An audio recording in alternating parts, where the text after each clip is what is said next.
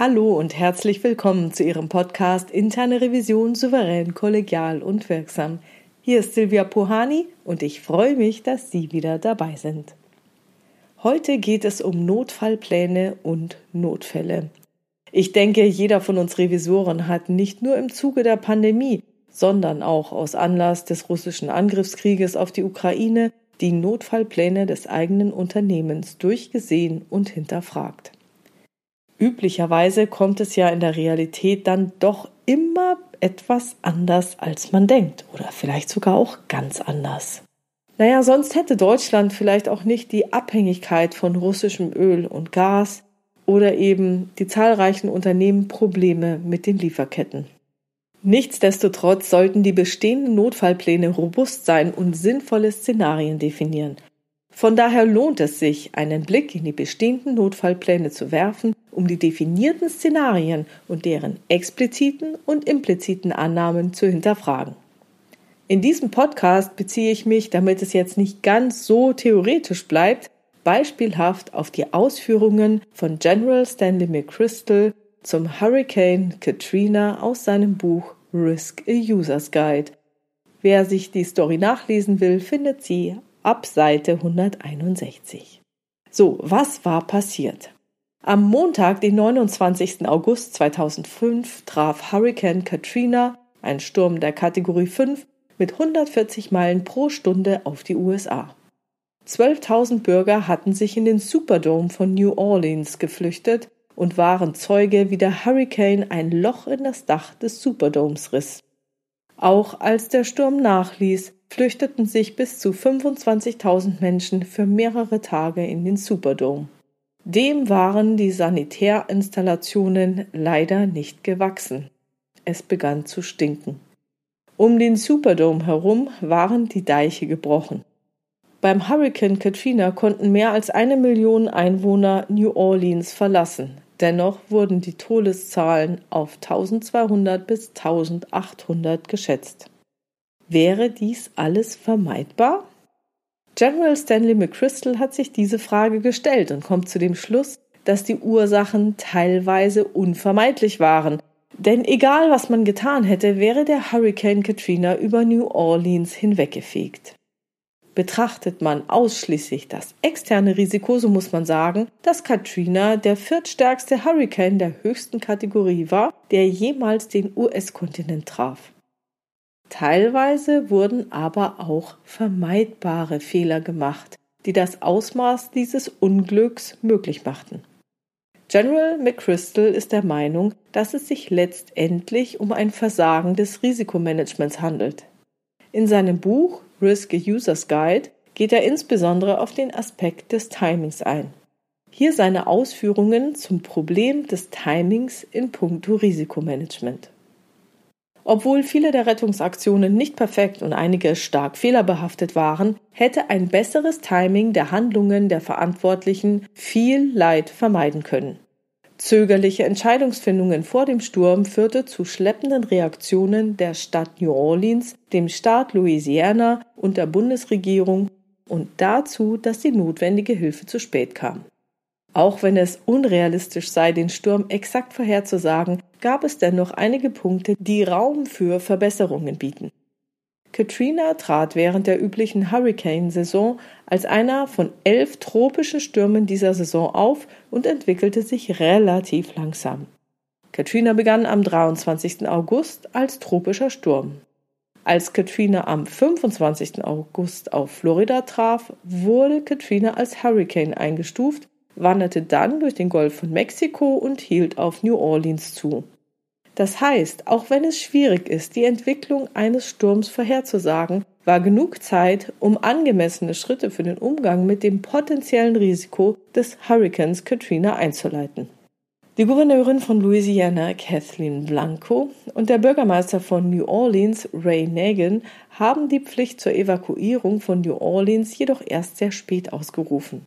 Obwohl beide von der Kraft des drohenden Sturmes ganze 56 Stunden vor Eintreffen des Hurrikans informiert waren, riefen sie die Evakuierung nur 19 Stunden vor Eintreffen von Katrina in New Orleans aus. Von Beginn an lief die Evakuierung nicht wie geplant. Los ging es mit dem Problem der Busse. Die Busse sollten in zwei Stufen zum Einsatz kommen. Erstens, um Bürger in letzter Minute in den Superdome zu bringen, um dort Schutz zu suchen. Und zweitens, um die hungrigen und müden Schutzsuchenden aus dem Superdome heraus in sichere Unterkünfte zu bringen. In beiden Fällen stimmte das Timing nicht. Die Führung zögerte zu lange, eine Entscheidung zu treffen, und vorbeugende Maßnahmen wurden nicht eingeleitet. Als die späte Evakuierung angeordnet wurde, sollten diejenigen, denen es nicht möglich war oder die nicht willens waren, die Stadt zu verlassen, in den Superdome gebracht werden. Zu diesem Zeitpunkt hatten jedoch schon ein Großteil der Busfahrer, auf die die Regional Transit Authority angewiesen war, aufgrund der drohenden Unwetterlage bereits die Stadt verlassen. Es gab also nicht mehr genügend Busfahrer, um die Evakuierung vorzunehmen. Die Busse waren zu dem Zeitpunkt bereits betankt und in der Nähe des Hafendamms geparkt, als der Hurrikan eintraf. Ich nehme mal an, dass die dort geparkten Busse von dem Hurrikan stark beschädigt wurden. Der übliche städtische Busverkehr, der für die Bewohner ein Ausweg hätte sein können, war bereits eingestellt. Der Plan, die Busse zu nutzen, konnte also nicht vollumfänglich umgesetzt werden. Aber das war noch nicht das Schlimmste. Als es darum ging, die Flüchtlinge aus dem Superdome herauszutransportieren, nachdem der Hurricane abgezogen war, klappte die Koordination zwischen den Bundesbehörden, Federal Emergency Management Agency und dem Department of Transportation nicht. Denn das Department of Transportation, das die Busse bereitzustellen hatte, wartete auf das Okay der Federal Emergency Management Agency, um loszulegen. Doch als der Sturm New Orleans traf, lag diese Zustimmung immer noch nicht vor. So kostete dieses Bürokratiedesaster weitere Menschenleben. Die Verantwortlichen verwiesen auf Logistikprobleme. Tatsächlich lagen die Probleme jedoch in zu späten Entscheidungen. Als dann die Busse im Superdome ankamen, gab es in der Umsetzung weitere Zeitverzögerungen. Gouverneurin Blanco griff nämlich persönlich ein, als sie über das Krisengebiet flog und dirigierte die Busse zu Tausenden von Menschen, die auf Fernstraßen gestrandet waren entgegen dem Vorhaben, zuerst die Flüchtlinge aus dem Superdom zu retten. Ein weiteres Problem war, dass die Busfahrer, die in die Stadt fahren sollten, Angst um ihre eigene Sicherheit hatten. Die Medien berichteten, die Stadt sei von Plünderern und Mördern überrannt worden. Dies führte dazu, dass die Gouverneurin eine Exekutiventscheidung fällte, dass die Nationalgarde die Busse beschützen solle, und das verzögerte die Rettung weiter. Als die beschützten Busfahrer dann endlich unterwegs waren, verzögerte sich die Rettung weiter, da die Busfahrer sich auf dem Weg zum Superdome verfuhren bzw. versuchten, einen Weg durch eine unbekannte Stadt zu finden, in der das Wasser viele Straßen unpassierbar gemacht hatte. Am 2. September, also fünf Tage nachdem Katrina die Stadt verwüstet hatte, schafften es 800 Busse, 15.000 Flüchtlinge aus dem Superdome zu evakuieren. Zwei Tage später verließen die letzten 300 Bürger den Superdome. Was kann man daraus lernen? Am offensichtlichsten ist die Zögerlichkeit, vielleicht auch der Unwille, eine schwierige Entscheidung früh genug zu treffen, um eine wirksame Umsetzung ermöglichen zu können. Ein weiteres Problem ist das fehlende Verständnis der Zusammenhänge und Wechselwirkungen bei der Gestaltung und der Umsetzung der Notfallpläne. Nach Ansicht von General McChrystal hätten diese Probleme verhindert werden können. Solche Fehler seien unentschuldbar, aber leider relativ üblich. Es sei schwierig, die hohen finanziellen und politischen Kosten einer unnötigen Evakuierung mit den möglichen Risiken abzuwägen. Genau deshalb sei es wichtig, früh zu handeln und schnell zu entscheiden. Denn auch wenn die Gründe für Zögern nachvollziehbar seien, sei es doch wichtig, früh genug zu entscheiden, bevor es zu spät ist. Was bedeutet das alles denn nun für die interne Revision? Ja, es genügt nicht einfach nur Notfallpläne zu haben. Papier ist ja geduldig. Wie wir aber an den zahlreichen Krisen und Ungewissheiten der letzten Jahre sehen, kommt es nicht nur auf eine formale, sondern auf eine materielle Erfüllung der Anforderungen an wenn ich einen Notfallplan haben will, dann soll es auch bitte ein echter Notfallplan sein. Die Notfallpläne müssen gut durchdacht und in sich stimmig sein. Sie müssen verschiedenste Szenarien enthalten. Es sollten auch Szenarien enthalten sein, bei denen sich innerlich alles sträubt und man möchte überhaupt nicht darüber nachdenken, über so eine Sache. Aber auch das muss da rein. Zum Beispiel ein längerer Stromausfall oder die Kumulation von einzelnen Szenarien. Es genügt nicht zu sagen, okay, wenn das Festnetz ausfällt, dann schwenken wir um auf Mobilfunk, weil das funktioniert ja noch, oder zu sagen, Mobilfunk fällt aus, macht ja nichts, wir haben ja immer noch unseren Festnetzanschluss. Es ist auch sehr wichtig, explizite und implizite Annahmen der Notfallpläne zu identifizieren.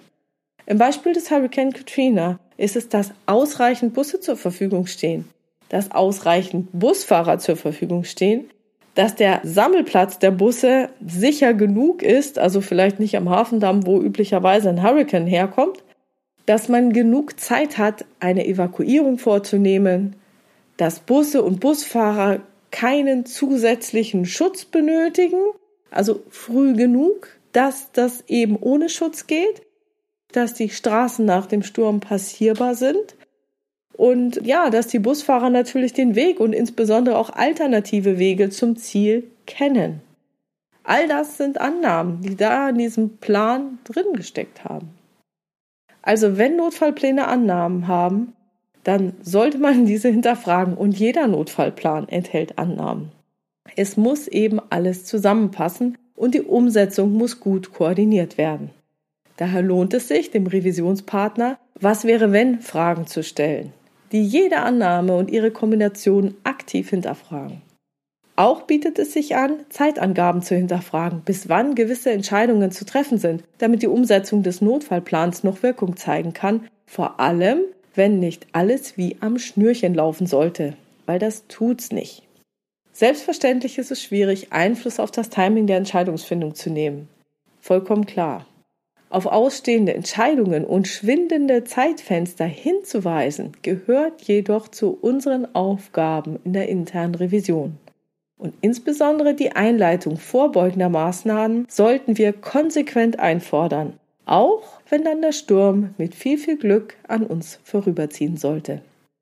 Und das war's schon wieder für heute. Ich freue mich über Ihre Ideen, Gedanken und Kommentare auf meiner Webpage oder in der Xing- oder LinkedIn-Gruppe Interne Revision souverän, kollegial und wirksam unter dem Post zu diesem Podcast. Vielen Dank.